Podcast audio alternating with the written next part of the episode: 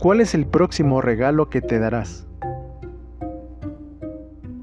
Dar regalos es una acción tan natural que nadie puede pensar que pueda llegar a ser malo. Pero desde un punto de vista financiero y buscando siempre la abundancia y prosperidad, se deben diferenciar dos tipos de acciones totalmente opuestas una de la otra al momento de adquirirlos. Una mente millonaria, claro que se da regalos, como ejemplo de poder alcanzar lo que se propuso. Se premia por haberse apalancado mentalmente a tal grado de haber logrado aquello que se creía imposible. Pero los ricos se premian mediante los activos que crean, que tienen en su poder y que les permiten seguir generando riqueza. Es decir, se deleitan de los frutos y los aprovechan.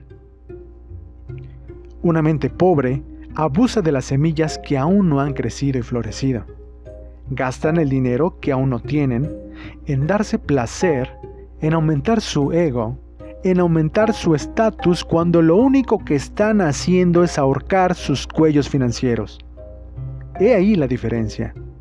Mientras los ricos se premian con el resultado de sus ganancias, los pobres lo hacen con las inversiones o peor aún, adquieren deudas que solo les ocasionan una muerte financiera anticipada. Pierden antes de pelear. Entonces, en resumidas cuentas, no es malo darse regalos. Lo importante es saber cómo hacerlo. Si tu intención es ser libre financieramente y vivir la vida de tus sueños, crea activos que puedan pagar ese modo de vivir y no deudas que de manera abrupta desvanezcan tus sueños. Piensa como rico, actúa como rico y vivirás como rico.